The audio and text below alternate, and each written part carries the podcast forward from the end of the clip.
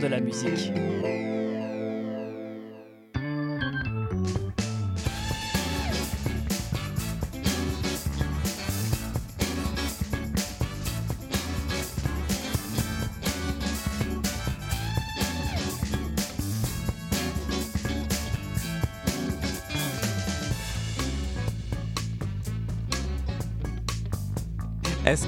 Oui, bonsoir, mesdames et messieurs. Euh, Ici Étienne. Vous écoutez Lire et délire, votre rendez-vous littéraire et culturel de CIBL le plus déjanté. Et autour de la table, oui, c'est assez déjanté. Euh, J'ai Olivier Hamel. Ben oui, Étienne, écoute, euh, ce soir, euh, on commence euh, dans le blanc des yeux l'un de l'autre. hein. Nos coéquipiers, coéquipières Oui. sont en retard. On est en tête à tête.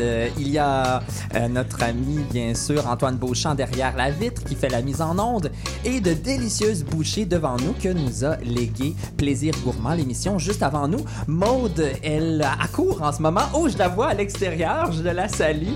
Elle va nous rejoindre dans quelques secondes.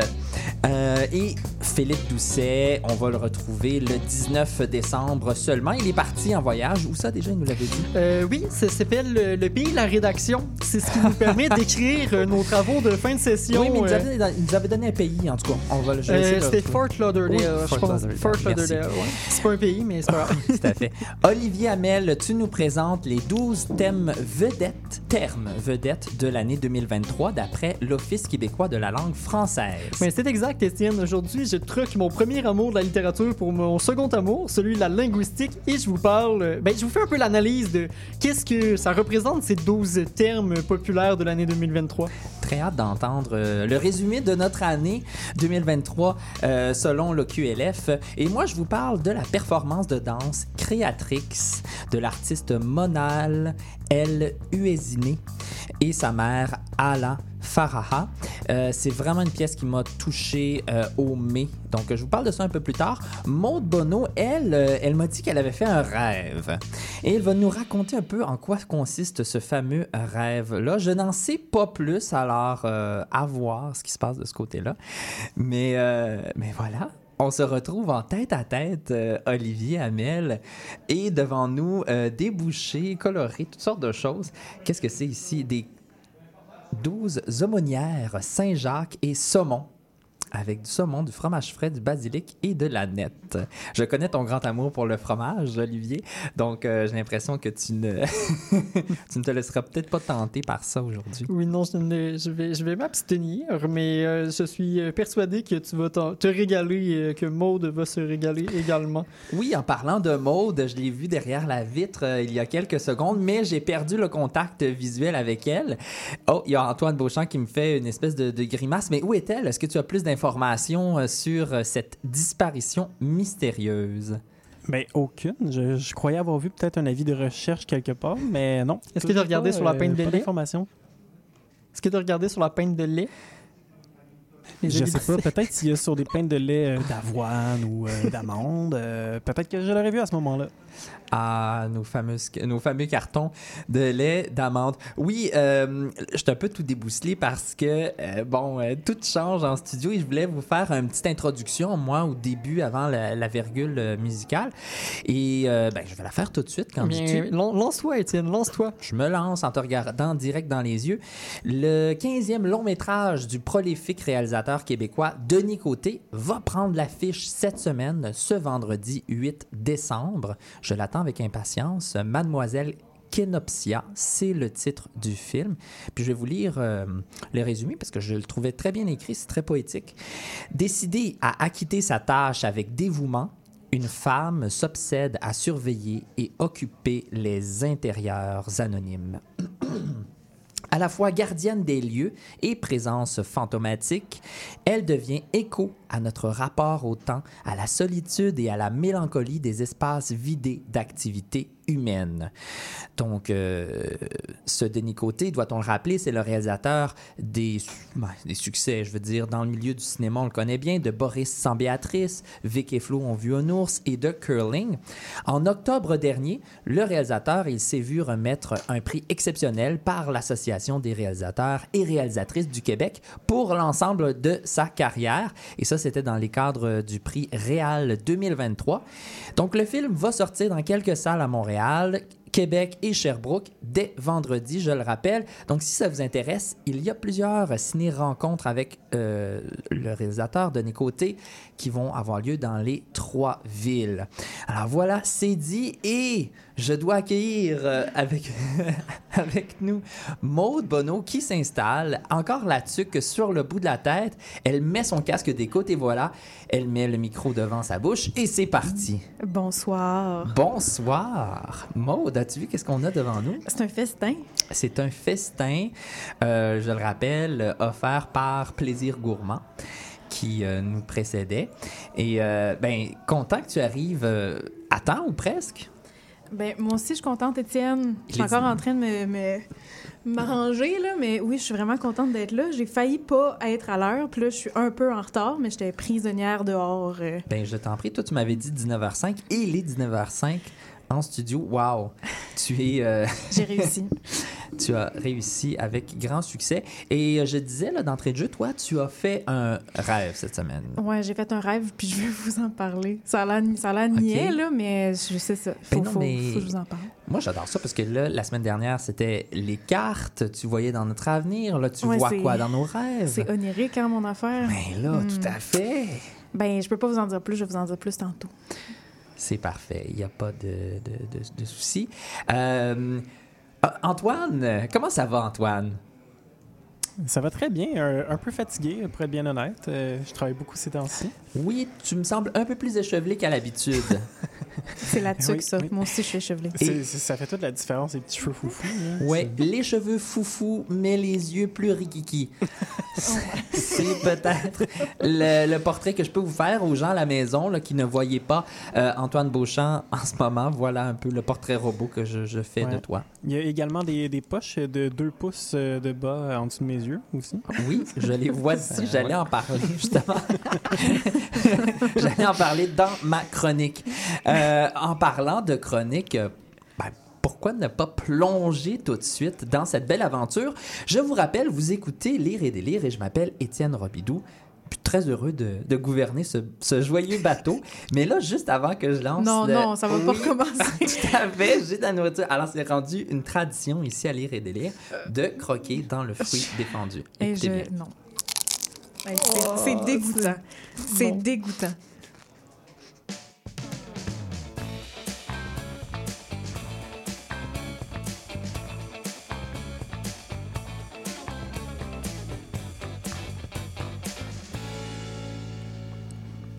Je reprends mes esprits. Depuis 2019, l'Office québécois de la langue française publie annuellement une liste de 12 termes représentatifs des événements, des tendances qui ont marqué l'actualité de l'année. Donc là, évidemment, on est en 2023, mais j'avais quelques petits vers, euh, quelques petits vers, quelques petits mots pour vous, euh, justement en 2021. Le métavers, qui signifie un monde virtuel, immersif et persistant qui permet la virtualisation des activités humaines. Bon, on connaît bien c'est quoi là, avec euh, notre ami Mark Zuckerberg. Moi, j'aimais bien le désengagement discret. Et oui, en 2022, démarche par laquelle un salarié prend la décision de moins s'investir dans son travail, de s'acquitter de ses tâches et de ses responsabilités professionnelles. Oui, ça fait très 2022 comme terme, mais là, on est rendu en 2023. Quels mots ont marqué notre actualité, Olivier Hamel? Bien, Étienne, il y aurait 12 mots qui ont euh, marqué la- l'actualité euh, cette année en 2023. 12 mots issus d'une a priori d'une douzaine de domaines différents. Donc, euh, ces domaines-là sont bien identifiés à côté de chacun des mots sur la liste euh, publiée par euh, l'Office québécois de la langue française. Mais pour vous, chers auditeurs, chères auditrices, j'ai procédé à une, une analyse euh, des thèmes, en fait, pour voir Fin si... analyste que tu Si, es. est-ce que c'était vraiment 12, euh, 12 mots dans 12 domaines différents ou s'il semble avoir des, euh, des sphères de convergence? Hmm. Et euh, je peux vous dire que le principal domaine qui est touché par cette liste de mots-là, c'est euh, sans surprise l'environnement et l'écologie. Ah. En fait, ces mots-là, euh, si je peux euh, préciser un peu comment ils sont euh, choisis, décidés, c'est que le QLF va procéder à une forme d'analyse des, des discours dans les médias. Donc, il va observer quels quels mots, en fait, ont pris un essor, ont pris une certaine apparition dans le discours médiatique.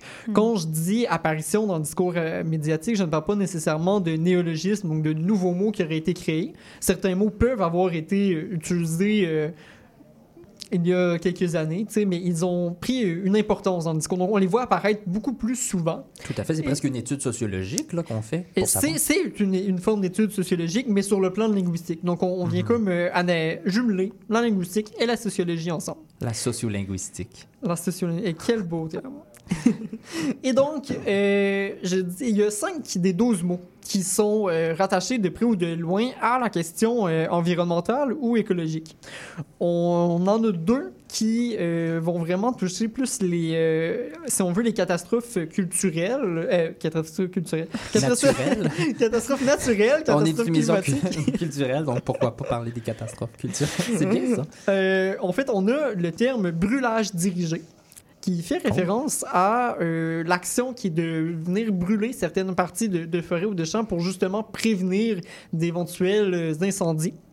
Donc c'est euh, justement comme on voit que les feux de forêt commencent à être de plus en plus virulents d'année en année, eh bien procéder à brûler une certaine partie dans l'aménagement forestier, ça permet de des fois éviter que le, le feu de forêt s'empire. Ça, finalement. ça, ça le bloque finalement. Donc Mm. la ligne qui a déjà brûlé, mais elle peut pas brûler une deuxième fois, fait que ça peut sauver la partie de forêt d'un côté Et quand malheureusement, celle de l'autre brûle. il y a plusieurs feux de forêt, euh, particulièrement dans l'Ouest, mais un peu partout au pays euh, l'été dernier. Ça a été très important. C'était très important. Il y en a de plus en plus. Ce qui Oui. était euh, dangereux, Oui. c'est qu'il y a des parties de forêt qui ont brûlé qui normalement étaient comme pas. euh, Tu sais, les feux de forêt sont normaux dans le cycle naturel de euh, la forêt boréale. C'est juste que là, il y a des, des parties de forêt qui étaient comme pas rendues à brûler dans leur cycle et elles ne pourront pas se régénérer aussi facilement parce que les, euh, les pignons. euh, les cocottes, finalement, sont pas assez, euh, ils étaient pas assez matures pour éclore à, à la chaleur. Hmm. Donc, ça fait que la forêt ne se, va pas nécessairement se régénérer à ce moment-là. Ça va être beaucoup plus dur et long et ardu. Je pense qu'on a pris conscience de, de, de- de- de cette gravité-là quand on a vu cette épaisse fumée rouge qui a couvert le ciel l'été dernier. À Montréal. J'étais- Montréal. J'étais sur la côte nord, mais aussi sur la côte nord, on a eu ça pendant quelques jours. Et c'était franchement euh, très impressionnant. Bon, je, je- je souffre d'asthme, mais je ressentais les effets assez forts. Donc, c'était particulier. Deuxième mot par rapport à l'environnement qui est aussi lié aux catastrophes naturelles, c'est le mot de parc éponge. C'est un terme d'urbanisme. J'ai veut- jamais entendu ça. C'est. Et c'est- pourtant, j'ai vécu 2023, là. c'est un parc qu'on va aménager, qui va, d'une certaine façon, qui va permettre d'accumuler les eaux de pluie puis les eaux de la fonte des neiges pour éviter les inondations. Hmm. Donc là, oui, c'est un terme qui est donné à le- au domaine de l'urbanisme, mais ça reste qu'en fait, on essaie de prévoir des catastrophes naturelles que sont les inondations en prévoyant les plus grandes précipitations de neige et de pluie qui vont faire plus d'eau puis qui Mm. vont être finalement trop importantes pour nos systèmes euh, d'évacuation d'eau. Sinon, on a aussi toutes les. euh, on a trois autres mots qui vont venir vraiment toucher euh, au domaine de la réutilisation, du recyclage, euh, si on veut, ou plutôt de une meilleure utilisation de nos biens et produits. On a notamment le terme filière énergétique qui euh, vient faire référence aux phases d'exploitation de l'énergie, donc de la planification à l'extraction, la production, tout ça. Et donc, ce que ça vient nous dire, c'est qu'on on pense de plus en plus à ce cycle euh, de production de l'énergie-là, et donc cette prise de conscience-là peut idéalement nous amener à mieux la prévoir, mieux l'utiliser, puis éviter les, les, les- les pertes d'énergie finalement, donc Hmm. qui, euh, qui en découleraient. Et on a aussi euh, d'autres comme le mot économie circulaire, Ah, Euh, ça, c'est populaire, mais pas, de, pas que depuis 2023. Mais ce n'est pas que depuis 2023, donc on peut remarquer entre autres que le terme était déjà utilisé euh, en 2019 dans l'ouvrage Guérir du mal de l'infini d'Yves-Marie Abraham, qui est un ouvrage euh, fantastique. Ça me dit quelque chose. Ça On en dit- avait fait une critique à l'époque. On avait fait une critique à l'époque et euh, bien dans le fond, c'est- ça fait juste montrer que ce terme-là en fait est de plus en plus courant dans le discours sur l'économie. Donc on, on commence à- de plus en plus à considérer que euh, ce mode d'économie, c'est-à-dire où les matières premières des uns sont les déchets des autres et vice-versa, euh, qui est une économie aussi qui vise à en fait récupérer, mais surtout réutiliser les objets, leur changer d'usage, leur donner une, le fameux donner une deuxième vie. C'est une forme d'économie circulaire. Et on a aussi le terme réparabilité. Ah. Réparabilité, en fait, ça fait Quelque référence. chose qui est réparable. C'est exact. Donc, euh, le, le, je- le Je jeter. bon quand même. T'es bon, Étienne. Wow. Le, le- dans le fond, c'est un mot qui veut dire le jeter consommé. Là, on n'en veut plus. On veut que les objets puissent être réparés. Euh, rapidement, on a deux autres mots qui nous viennent aussi de un petit peu de ce que j'appelle un héritage de la pandémie. C'est le- l'espace de co-travail et les journées d'ancrage. Donc, Ah, journée d'ancrage, c'est une journée où on va juste une journée fixe où on se présente sur les lieux du travail et l'espace de co-travail qui viennent justement ou des, des espaces éphémères où on va se mettre à, à travailler à plusieurs plutôt que d'avoir chacun son bureau, mais ça va être un bureau pour tout le monde. Ceux qui viennent là peuvent l'utiliser. C'est drôle parce qu'avant, c'était. Bon, la norme, c'était même par défaut, on travaillait tout le monde dans notre petit espace en présentiel. Et là, c'est presque devenu, oh, une, euh, une denrée rare euh, de- d'être euh, au travail. C'est C'est une nouvelle curieux, un nouvel- hein? un nouvel mode de vie finalement. Comment ça a transformé nos vies, cette pandémie, c'est assez incroyable. Et euh, finalement, la troisième catégorie euh, sur laquelle j'aimerais attirer votre attention, c'est la catégorie euh, informatique numérique. Donc, on voit avec les- le, le discours sur l'intelligence artificielle qui, qui augmente, a fait apparaître le terme de rédacticien, rédacticienne. Oh my je refuse. Je- Rédacticien. Mais qu'est-ce que ça veut dire, rédacticien, rédacticienne? Je, je veux même pas le savoir. Non, comme- c'est quoi? Qu'est-ce que ça veut dire, Olivier? En fait, c'est euh, c'est comme un emploi. C'est un emploi. Vraiment, Ok. ça serait un expert en rédactique, c'est-à-dire les gens qui vont rédiger des requêtes précises qu'on veut soumettre au système d'intelligence artificielle pour leur permettre de s'améliorer. OK, bon, ben je refuse pour vrai d'abord. Je, je savais pas c'était quoi, mais maintenant que je sais, je refuse. On a le Wow. terme découvrabilité qui fait référence à. Ça, au- ça me dit quelque chose. C'est le- c'est défini comme étant le potentiel euh, d'un contenu à apparaître en ligne, euh, en particulier quand ce n'est pas le contenu Ah qu'on a recherché. Mhm. Donc, ça veut dire si je lance une recherche sur tel élément, à quel point je vais avoir ma recette de tarte au citron qui va apparaître euh, en deuxième élément, même si j'ai cherché. euh, Donc, ca- la, la, la capacité d'une information à se faire pousser par l'algorithme? exact. OK, parfait. Je Exact. comprends. Donc, c'est de voir comment, que, en lançant une recherche, on peut découvrir. Qu'est-ce qui- qu'est-ce qu'on a plus de chances de découvrir en lançant une recherche quelconque? Parce que ça a plus de chances d'être justement en haut de la recherche. Euh, même si c'est pas l'élément qu'on a cherché, puis c'est un élément important parce que justement le but c'est de découvrabilité, on l'entend, c'est le mot découvrir, donc on veut découvrir une information, mais c'est un peu euh, finalement à quel point cette information-là a une chance d'être découverte par hasard quand on lance une recherche sur Internet. Incroyable. Et c'est quand même quelque chose d'utile à l'ère euh, ben, d'Internet. Oui, où est-ce que si on n'existe pas sur Internet, on n'existe qu'à moitié. Exact. Et c'est surtout très probant pour voir qu'est-ce que, quelles sont les informations qu'on veut que les gens captent, Ouais. puis quelles sont les informations euh, auxquelles on va donner moins d'importance euh, visuellement quand on lance euh, une recherche? Et finalement, un dernier mot que j'ai envie de, de vous parler, en fait, et je vais vous lancer un petit, un petit, euh, comme un petit quiz, Étienne et. Ah, Parce ça que- les quiz. En fait, parce que quand j'ai vu ce mot-là, sur le coup, je me dis, mais qu'est-ce que ça peut bien dire? D'où c'est que ça sort, ce mot-là? Et donc, je vous lance et euh, je- vais accueillir vos, vos hypothèses. Le mot, c'est spectacle-tricherie. Spectacle, Mais c'est pas tricherie? spectacle-tricherie, C'est un cauchemar. spectatricherie. C'est un mot. Ah, Spectatricherie. C'est que est-ce qu'on on fait semblant de participer? Est-ce que c'est comme le tricheur? Ça, c'est Ben, ça a un lien avec le- euh, la tricherie, ça a un lien avec la, Ah, la participation. Ok, c'est qu'on triche notre participation, on participe. Non, pas exactement. Pas exactement. Maude, qu'est-ce que qu'est-ce que c'est? Spectatricherie. Je pense que c'est un autre mot pour dire vomir. Peut-être Antoine, Ouais, euh, Antoine. Antoine, maître linguiste. Maître linguiste, mon Dieu. Euh, ben, je sais pas, on dirait que j'essaie de trouver le, le terme anglais qui aurait inspiré cette Ouais, espèce ça a de calque. C'est- Mais spectatricherie, je sais pas. euh, Justement, show- c'est probablement pour éviter un calque. c'est pour ça peut-être qu'on a inventé un mot en français. Peut-être un faux spectacle.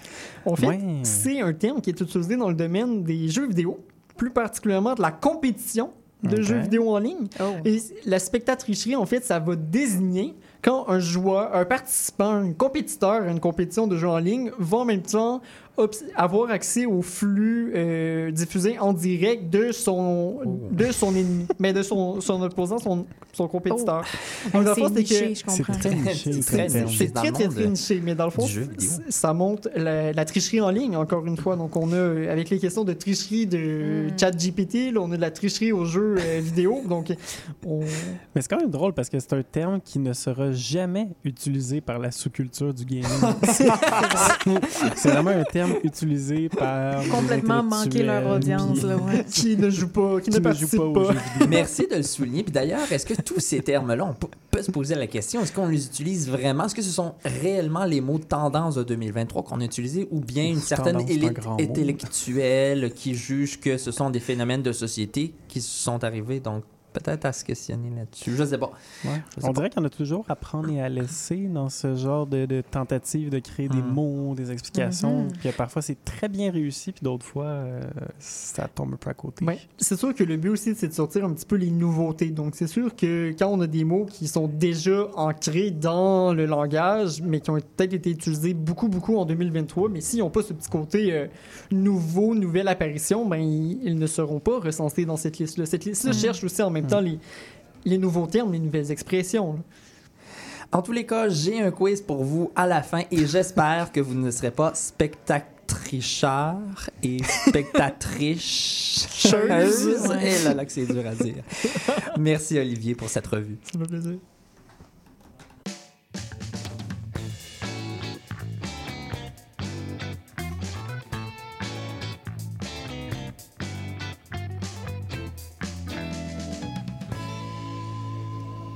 La semaine dernière, je suis allé voir une, euh, une création euh, de, de, de danse, voilà, qui s'appelle Creatrix. C'est fait par l'artiste visuel et danseur, danseuse pardon, Monal El Husseini.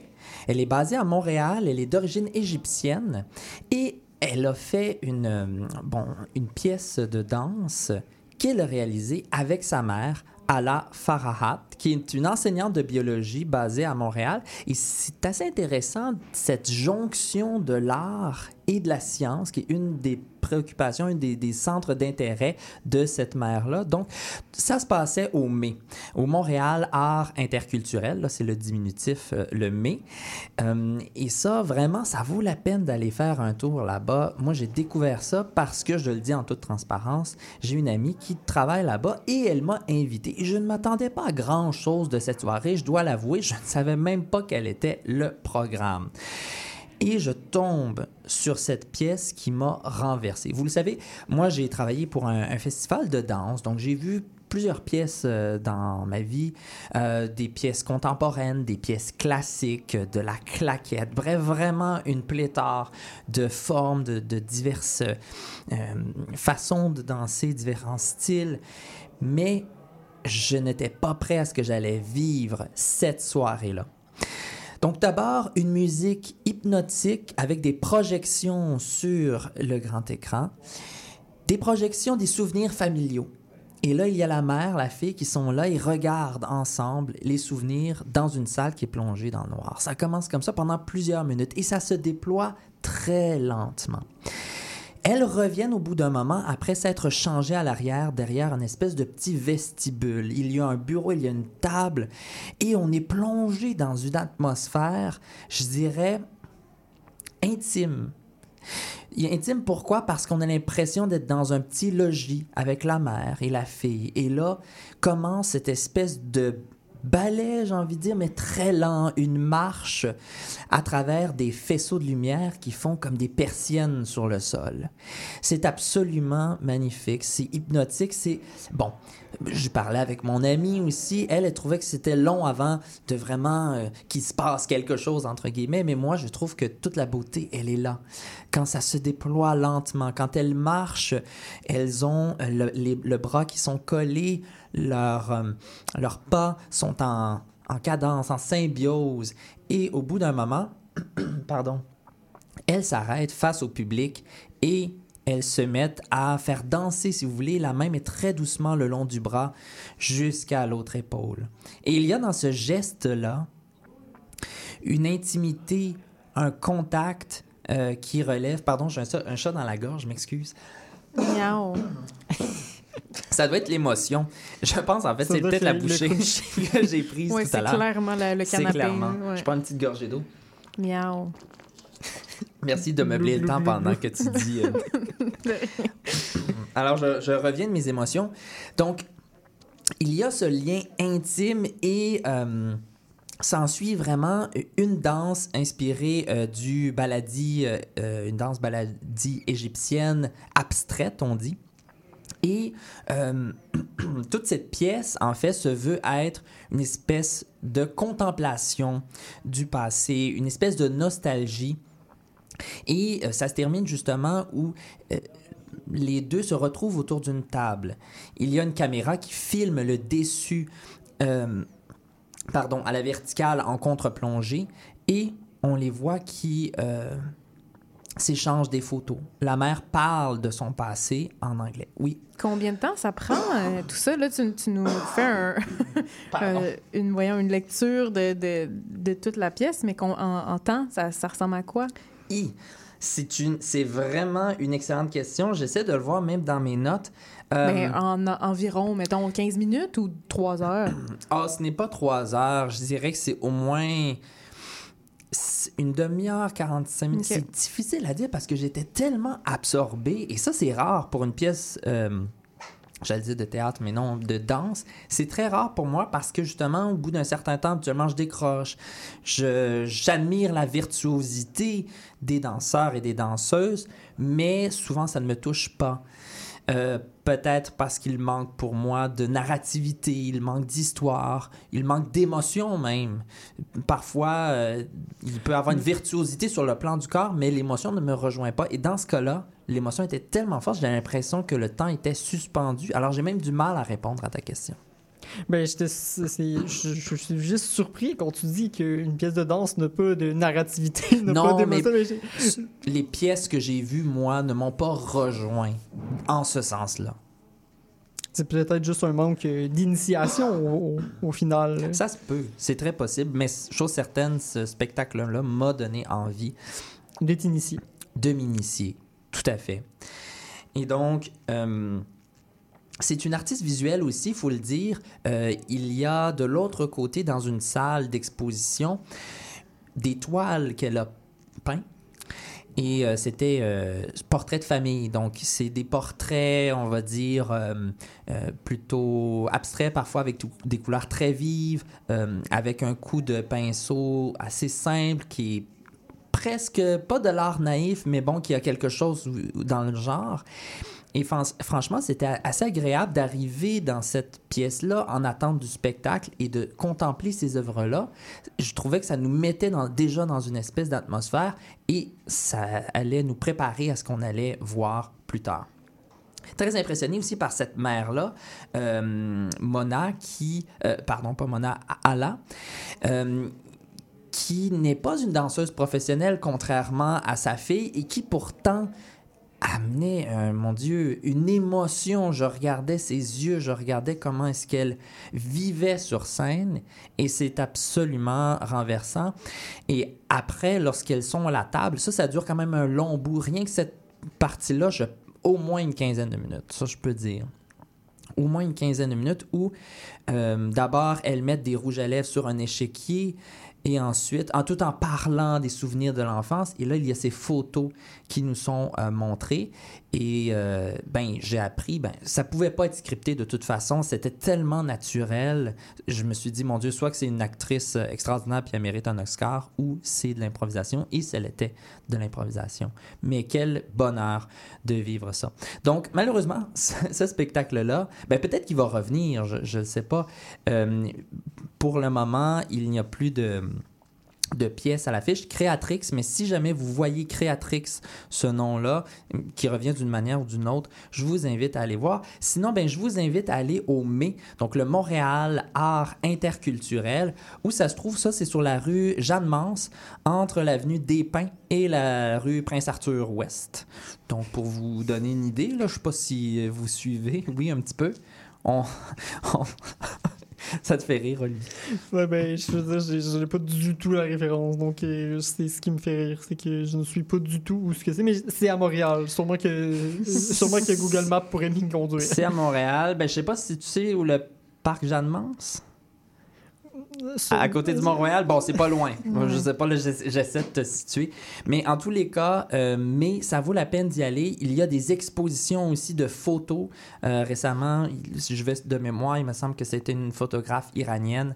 Euh, bref, il y a ces deux volets-là. C'est surtout de la danse, mais il y a aussi de- des artistes visuels qui euh, vont exposer leurs œuvres là. Donc, ça vaut la peine. Allez jeter un, coup d'œil à ça. Donc, le mai. Et l'entrée, l'entrée est, gratuite pour les expositions. Sinon, euh, évidemment, il faut, il faut quand même payer pour euh, la danse, mais ça vaut absolument la peine. Mon nom est Jason Dupuis, alias Le Cowboy Urbain. Je vous invite au cœur de la musique country tous les jeudis de 16 à 18 heures, en rediffusion mercredi 14 heures à CIBL. Vous voulez tout savoir sur la musique, la chanson, la danse traditionnelle québécoise? Eh bien, excusez-la pour vous. Chaque semaine, nous vous donnons rendez-vous pour explorer avec vous les dernières tendances en musique trad, mais aussi avec des performances en direct ou des entrevues. En compagnie de Marc Bolduc, chaque semaine, le dimanche 18h, en rediffusion les mercredis 11h sur les ondes de CIBL 101.5.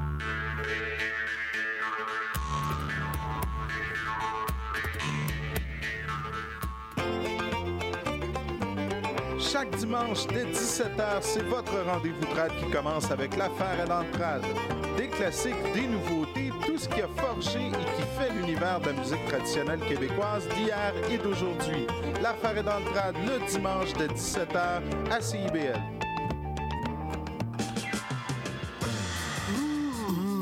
Décadence. Trois heures de musique deep house, soulful house, techno, disco et garage. Décadence. Les vendredis soirs dès minuit, Michael Terzian ouvre le bal à votre week-end. Votre week-end, votre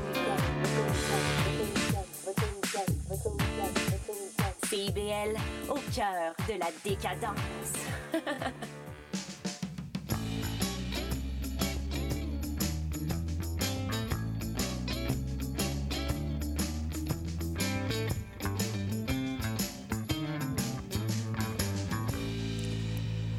Ah, vous êtes de retour à votre rendez-vous culturel et littéraire le plus déjanté de toute, euh, j'avais à le dire de toute la galaxie, mais euh, ce serait Ben, je beaucoup pense, dur. je pense que c'est correct. Je pense Oui, que c'est- c'est euh, est-ce que c'est juste?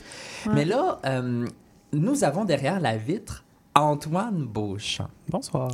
Et Antoine Beauchamp, euh, charmant que vous êtes, vous faites une minute. En tout cas, une minute euh, Qui s'est étiré avec qui le s'est temps. étirée, mais c'est la minute Antoine.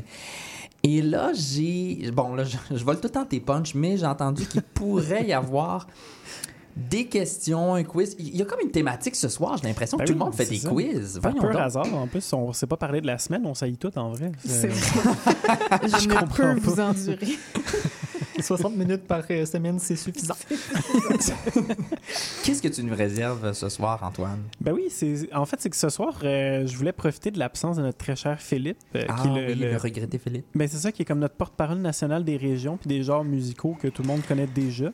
Ouais, c'est ça. Euh, pour faire dans le fond une chronique spéciale qui avait pas vraiment de lien avec ça, mais je voulais juste le dire. Euh, pour C'est cette parfait. pour cette chronique-là, en fait, j'ai décidé de sortir de mon rôle habituel de comic relief euh, pour prendre euh, le rôle sérieux euh, et Oh. intellectuel dans lequel on tente de me mettre depuis le début de la saison. et Oui, j'avais. on le force, euh, on le parle en studio pour le forcer. de dire, Vous Sois parlez- plus intellectuel. Vous parlez toujours contre moi, je sais. Brise tes chaînes, Antoine. Euh, ce soir, j'avais envie de vous faire découvrir nos euh, torieuses d'expression du terroir. Du terroir, mon Dieu. Je pensais que c'était voulu. C'est-tu un vrai lapsus? ah, à savoir. on le saura jamais. Euh, parce que oui, je voulais prendre un petit 5 minutes, là, vu que c'est plus la minute d'Antoine, pour, euh, pour euh, vous, faire, euh, vous faire deviner quelques expressions euh, québécoises que peut-être vous connaissez, peut-être que non. Et des fois, il y a peut-être des détails qui vous ont échappé de ces, ces expressions-là. Donc, vous allez pouvoir vous frotter les uns contre les autres. Euh, Mon Dieu, ça va-tu faire des flamèches, ça? C'est un peu déplacé, ça. Donc, C'est graphique. à vos buzzers euh, imaginaires, parce que je possède pas cette technologie, mais euh, vous ferez juste crier votre nom, dans le fond. Les auditeurs vont adorer. Génial. Quelle bonne idée. Pour débuter, on va y aller avec une, une simple question dans la catégorie origine. Oui, parce que j'ai créé des catégories, même pour euh, ce court quiz. Wow. Donc, Tu t'es donné, euh, de l'expression, les bottines doivent suivre les babines. Et là, je veux, je veux que vous me laissiez décliner les choix de réponse Mm. et vous allez pouvoir me répondre d'où vous croyez que cette expression vient. OK. Donc, elle viendrait d'une déformation qui veut, dans le fond, dire que les actions doivent suivre les paroles. B. Elle tire son origine du savant fou dans le film Human Centipede, où les gens marchent à quatre pattes et où les bottines sont littéralement euh, toujours à la suite des babines. Et C'est réponse C. déplacé. oui. Réponse C, dans le fond, c'est que c'est une expression qui prend son origine en 2008 et qui serait née de la fâcheuse habitude de Fred Pellerin d'espionner Vincent Guillaume Otis durant le tournage du film Babine. Wow. Donc, euh, Euh. Oui. Moi, je vote pour C. Ben oui. eh ben, malheureusement, c'est non. A. Mais, euh, Olivier a la bonne réponse. C'est Ah, bel et bien A, mais C'est un linguiste. personnellement, oui. j'aurais aimé mettre à la lumière le premier cas de compteur stalker au Québec, oui. mais bon, on va passer pour une autre C'est excellent. Très bon. Moi, j'adore. Ça aurait été anachronique, par exemple. Ah. mes grands-parents utilisent cette expression-là. Oui, mais Fred Pellerin, il est comme éternel. On Ouais. Voyage a toujours dans le temps, vécu. Fred Pellerin, là, Ouais, puis il est avec un peu de populaire poudre de auprès des, grands-parents C'est sûr qu'il a vécu avant tes grands-parents. Convaincu. Avant, pendant et après. Moi, je pense Tout que c'est ça la, Il est éternel. Il va tous nous survivre. C'est genre un lutin. Autre expression pour revenir de ce malaise créé par Étienne, euh, ce serait de deviner pour vous le sens de être né pour un petit pain. Ah. Possibilité numéro 1, Mhm. c'est un adage boulanger qui décrit le fait de donner naissance à un petit petit enfant. B, ça veut dire être né pour vivre pauvrement.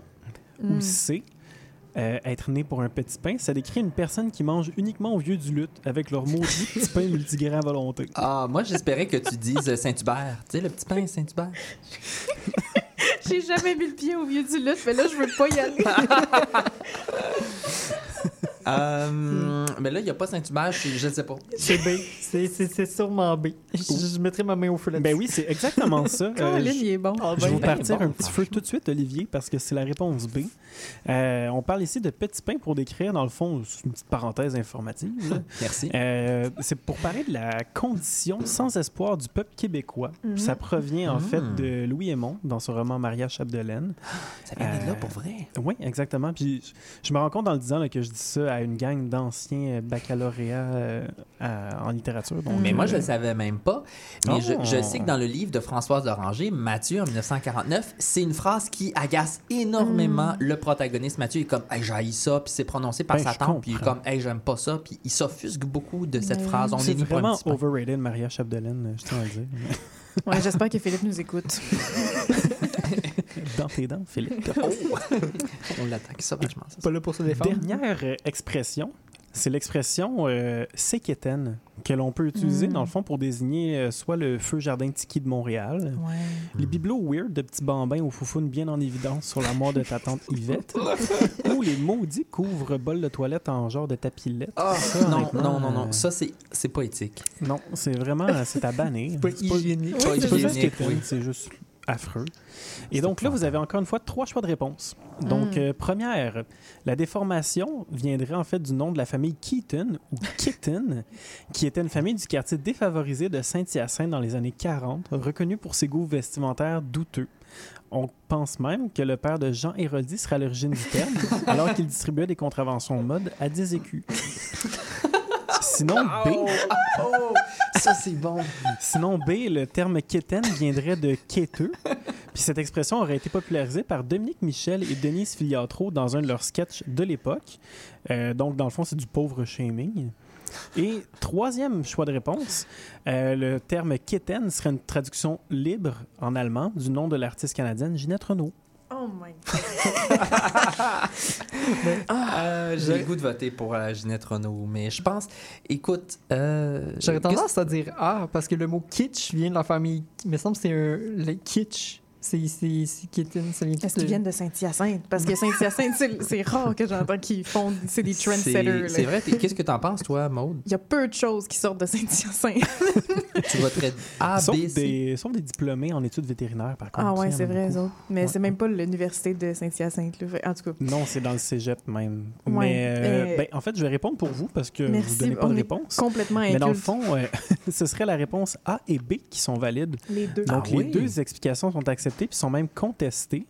Euh, donc, à savoir laquelle est la vraie, mais les deux euh, sont dans l'histoire. C, est-ce Sauf que... la non? partie sur Jean Héroldi. Donc, Ah, euh, ok. ça, C'était ma, ma petite twist Ah ouais. personnelle. Et la C, non, c'est pas ça non plus. Non, pas du tout. Euh, vous étiez dans le champ, Étienne. Je suis désolé. Puis, euh, ben, en fait, moi, juste pour terminer le vite, vite, parce que je mange des minutes comme ça se peut pas. Ouais. Mais, euh, Tout- Toute une minute quand même. Après la première minute, t'avais fini ton introduction. ben, c'est ça. euh, bientôt, c'est la dixième minute d'Antoine qui va prendre la place. Mais euh, Mm. c'est en faisant la recherche pour la question quétaine, je suis tombé sur un site qui liste des choses quétaines à Ah. faire.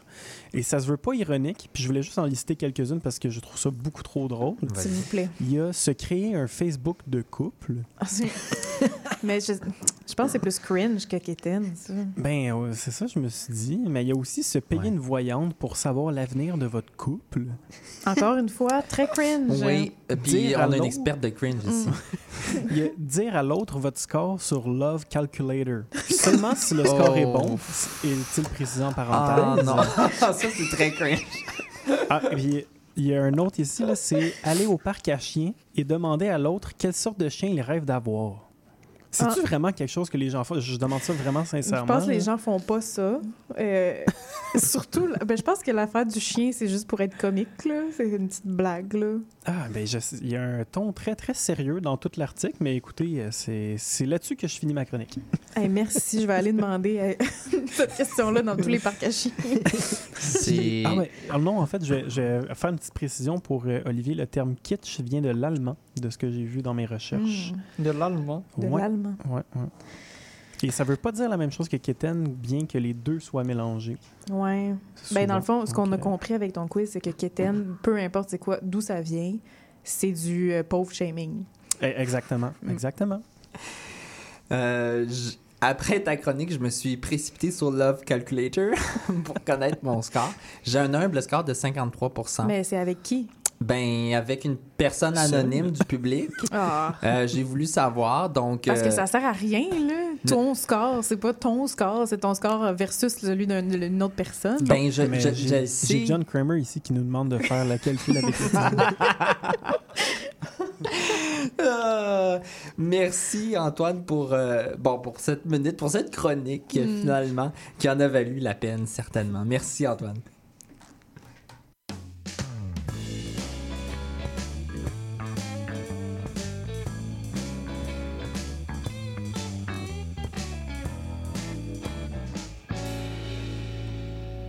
Maude Bonneau, tu nous parles ce soir du film Scénario de rêve.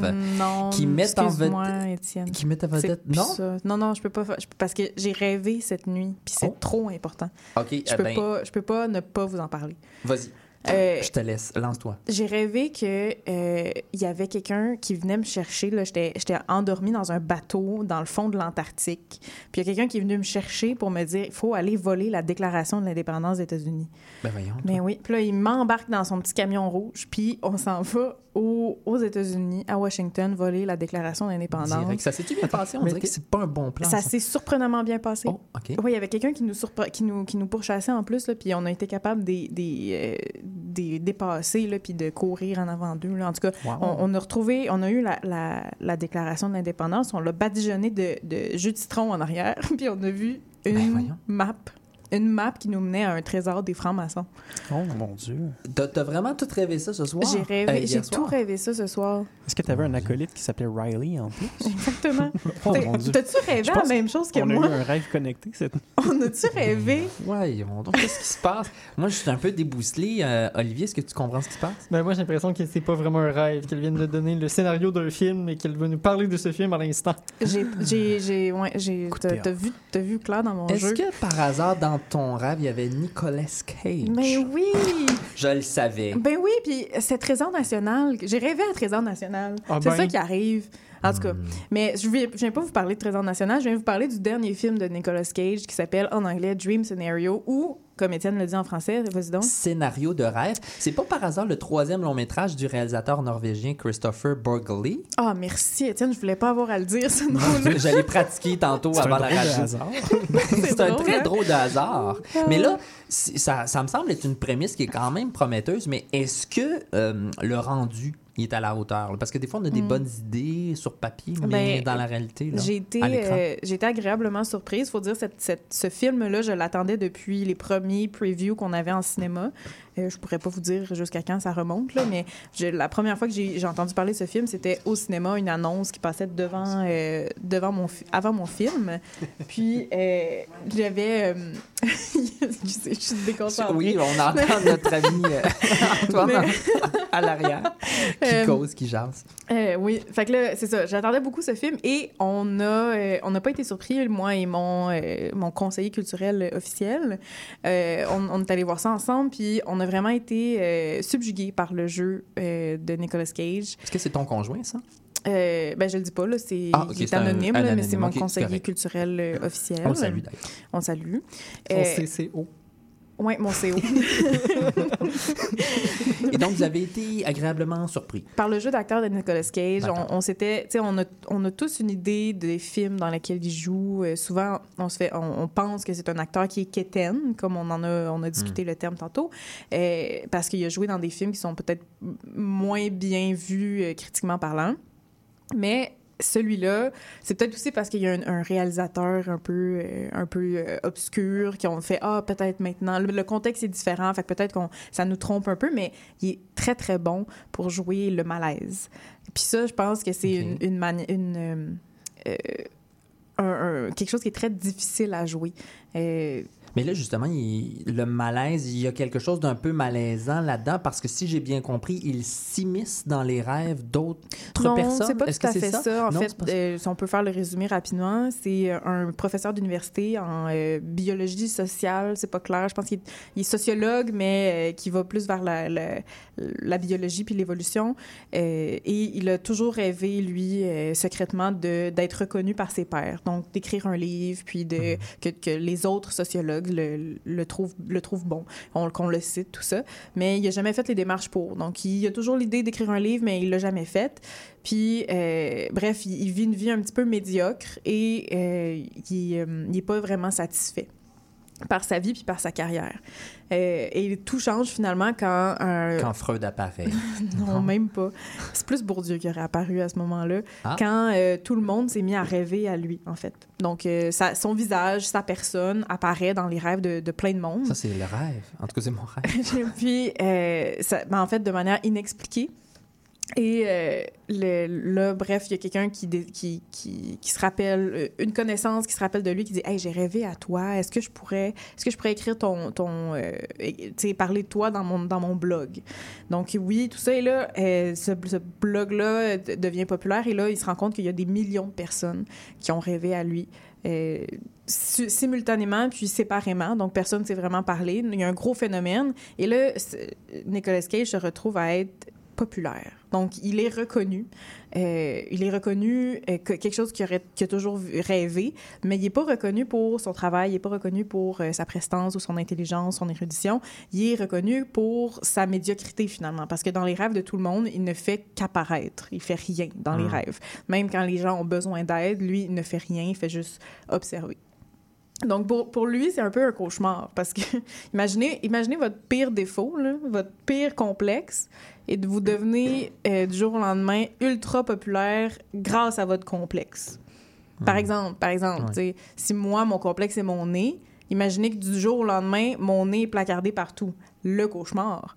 Bref, c'est ça qui arrive à Nicolas Cage et euh, il se fait un peu. euh, il- à un moment donné, ça change, puis le- le- ce qu'il fait dans les rêves, c'est très. Euh, violent, bref, les, les gens, les gens commencent à avoir peur de lui. Donc, ok, donc au début, c'est quelque chose d'un peu plus bon enfant. Il fait juste apparaître, Il fait juste rien d'inoffensif, mais Puis plus ça avance, plus il apparaît dans les rêves, mais avec des, euh, des gestes très agressifs. Et là, les gens commencent à avoir peur de lui et il se fait annuler, comme dans la, la culture de l'annulation. Mhm. D'ailleurs, c'est bizarre que ça n'a pas apparu dans les mots de, de l'OQLF cette année. Peut-être que ça a Mhm. apparu l'année passée. Peut-être Euh, je l'ai pas vu. J'ai regardé les autres. Il me semble je l'ai pas trouvé. En tout cas, on va regarder. Mais c'est ça. Fait, donc, il se fait euh, canceller ou annuler.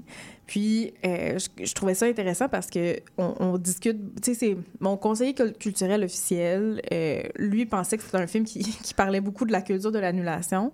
Moi, je pas tout à fait d'accord. J'ai l'impression que la question se pose avant. Euh, je pense que le film se passe euh, parle plus de le désir de notoriété. Euh, à quel point, à quel point c'est c'est idéal d'être connu. À quel point, euh, même au début, au tout début du film, là, ça me fait penser un peu au film de Monia Chokri où euh, il y a tout le temps un, un monologue au début du film qui résume un peu toute le- la Oui. thèse du film. Euh, il y a un monologue sur le fait que les zèbres, la raison pour laquelle ils sont zébrés noir et blanc, c'est pas pour pas pour se camoufler avec leur paysage, c'est pour se camoufler dans la masse. Donc, euh, les, les lions ne peuvent pas attaquer une masse de zèbres en, en- tous en même temps. Donc, si les zèbres se ressemblent tous, euh, ils sont plus, ils sont, sont moins vulnérables. Ah, Donc, euh, c'est un peu, ça parle beaucoup du reste du film que Nicolas Cage, on dirait qu'il veut, il veut sortir du lot, mais ce qu'on a, ce, ce que le film lui apprend, c'est plus de, ah, est-ce que c'est vraiment euh, ce qu'on veut, sortir du lot, ou on est mieux de rester une vie, euh, c'est le fun d'être reconnu, cependant, ça vient avec tout un penchant négatif, puis on, surtout aujourd'hui, on risque de se faire canceller, puis ça, honnêtement, je, je souhaite ça à personne, là. donc euh, c'est, en fait, c'est un super bon film, puis certaines, les, les critiques en français disent que c'est un genre euh, drame horreur. Il n'y a pas vraiment d'horreur. Et c'est ça, j'allais te demander. J'ai vu la Ouais. bande-annonce et puis il y avait quelque chose qui me semblait un peu horrifique. Peut-être qu'on met l'accent là-dessus dans la bande-annonce, mais il y a quelque chose Ben, qui a l'air quel- d'effrayant. Est-ce que est-ce que ce livre, Non. ou est-ce que c'est un film d'intellectuel, j'ai l'impression, tu Ouais. as comparé un peu à Monia Chokri, tout ça. Est-ce que Non, on est dans ce registre de l'action ou Ben, j'ai, pas- comparé avec Monia Chokri juste pour parler du monologue Ok. du début. Ah, ok, c'est oui, pas oui. du tout comme un film de Monia pas. C'est euh, bref, le, le- je pense pas que c'est de l'horreur. Il y a certaines scènes qui sont très graphiques, très euh, très gore, mais c'est ça. Peut-être un 15 secondes du film est, est axé là-dessus. Euh, je vois pas vraiment comment ça pourrait faire peur. Bref, en anglais, ils appellent plus ça un dark humor, euh, dark comedy ou euh, bref, c'est plus noir que horreur. Je vais dire ça comme ça. Je vois. Quand tu faisais ta, ta chronique, ça m'a fait penser, je sais pas exactement pourquoi, peut-être le registre de l'imagination, de la mémoire, tout ça. Being John Malkovich, Oui. effectivement, ce grand classique de Spike Jones, euh, sorti en 1999. Euh, je sais pas s'il y a des liens à faire, mais en tout cas, ça m'a fait penser un peu à ça, là, entrer dans la tête des gens, puis dans leur imaginaire. Ouais. Euh, C'est c'est comme une espèce de vieux fantasme que certains mégalomanes peuvent avoir. Je sais pas, en tout cas. Euh, c'est intéressant de, de voir qu'on peut exploiter ça euh, par le cinéma. Merci Maude pour euh, ta belle chronique. Merci. De rien.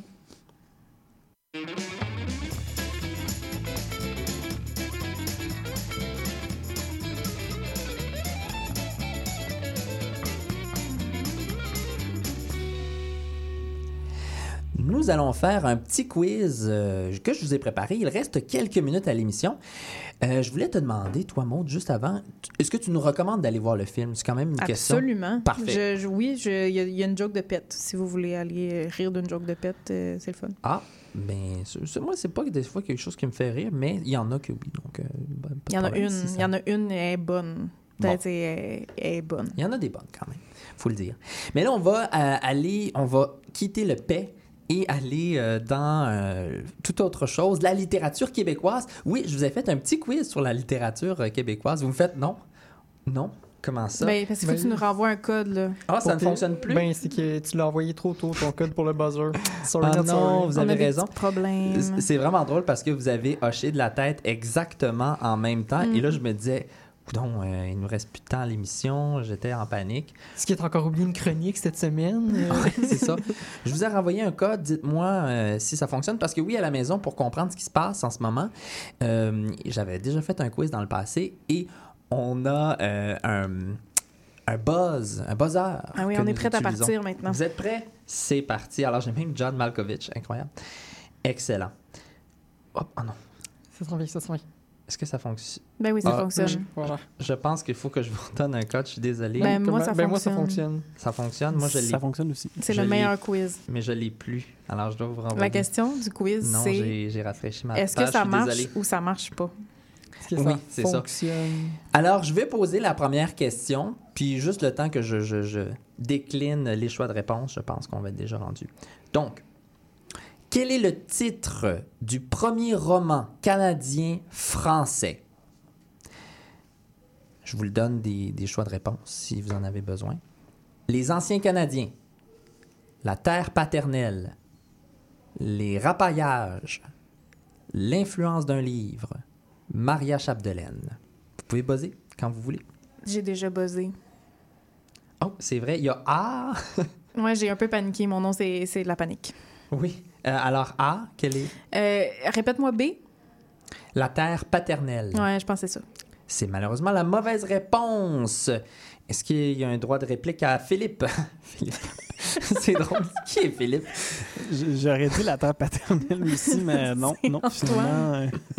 Olivier? Oui, je prenais la place de Philippe cette semaine. Moi, j'y allais avec euh, le rapaillage. Je sais plus c'est quel Non. terme, mais. euh, Non, ben personne. Ben, je peux-tu avoir une deuxième savais. réponse? Oui, ben non, c'est trop tard. Ah. C'est l'influence d'un livre. Ben oui. Mais moi, je, mais moi, je le savais. Puis Non, pourtant, mais je suis la pas terre, pa- spécialiste la de- terre paternelle puis l'influence d'un livre, il y a combien d'années qui Ah, séparent? peut-être pas Genre beaucoup. une? Mais L'influence d'un livre, c'est en 1837. C'est écrit par Philippe Aubert de Gaspé. Ça raconte les mésaventures d'un Fils ou paysan. père? Fils au, euh, Philippe Aubert de Gaspé. Ah, le père ou le fils? Ah. Ben, c'est sûr, c'est le père.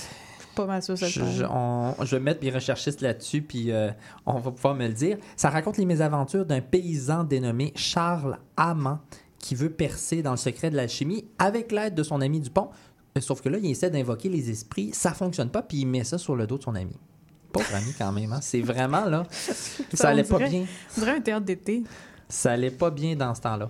Oh, on est déjà rendu à la fin. plus mon quiz. Je pense qu'on a le temps pour une question peut-être.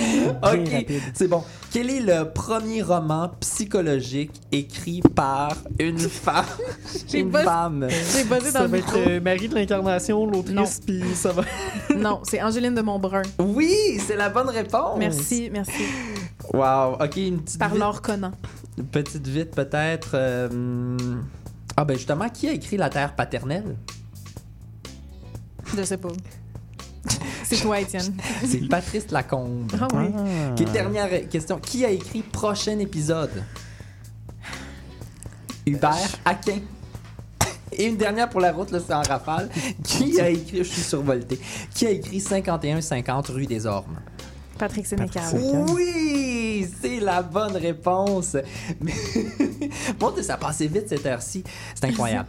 si vous avez envie de nous écrire, c'est possible. Lire et délire.cibl à commercialgmail.com. Vous pouvez nous suivre sur la page Facebook de Lire et délire, sur la page Instagram. On remercie chaleureusement Antoine Beauchamp. Merci d'être derrière la console pour nous, notre mise en onde. Merci. C'est un plaisir. CIBL, euh, merci. Qui, bon, cette radio qui nous accueille, 101.5 Montréal, merci de nous prêter les studios. Simon Pelletier pour la musique, vous écoutez présentement son album, euh, pardon, vous écoutez son œuvre, mais il a, il a fait un album, True Colors. Allez écouter ça. À la chronique, Maude Bonneau et Olivier Hamel, merci. Ben, ça me fait plaisir. On salue Philippe Doucet là où il se trouve. Je m'appelle Étienne Robidoux. Sûrement Norvège. Oui, à la Fort. Lauderdale. Je m'appelle Étienne Robidoux et je suis votre humble animateur.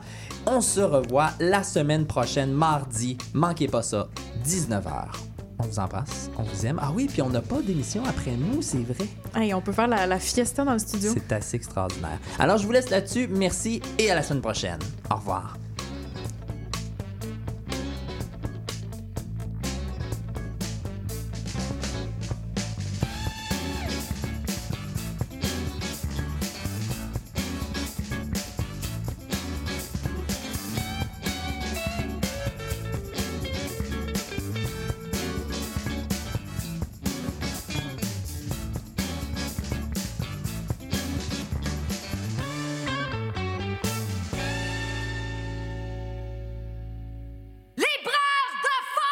Tout sur la littérature. Cette forme-là parlait d'une certaine manière du fond que je voulais explorer. Et ça va générer chez lui une réelle angoisse. Une série nouvelle qui s'appelle Le Projet P. Le personnage de Marion, par exemple, c'est beaucoup défini à travers ce qu'elle peut faire pour les autres ou ce qu'elle représente aux yeux des autres. Avec Linda Dion et Mike Seviano. Jeudi 18h, rediffusion mardi 11h30. CIBL, au cœur de la littérature.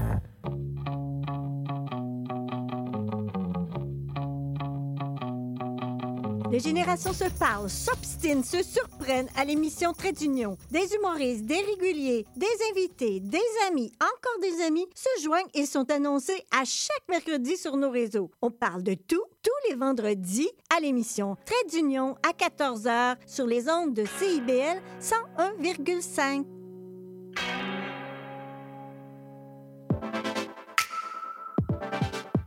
Bonjour, ici Boris Chassagne. Pour découvrir l'actualité locale d'un bout à l'autre du pays, écoutez l'émission Point de vue. On vous présente des reportages, portraits et entrevues réalisés par nos journalistes postés dans des provinces et territoires canadiens, société, art, culture, environnement, affaires publiques, l'information locale destinée à un auditoire national. Les jeudis 10h sur CIBL FM. Salut, c'est Laurie Vachon. Dans Attache Tatoon, tu vas découvrir les artistes d'aujourd'hui et de demain. Une heure de musique, une heure de découverte. C'est dans Attache Tatoon, jeudi de 13h à 14h et en rediffusion le mardi à 15h. CIBL, au cœur de la culture.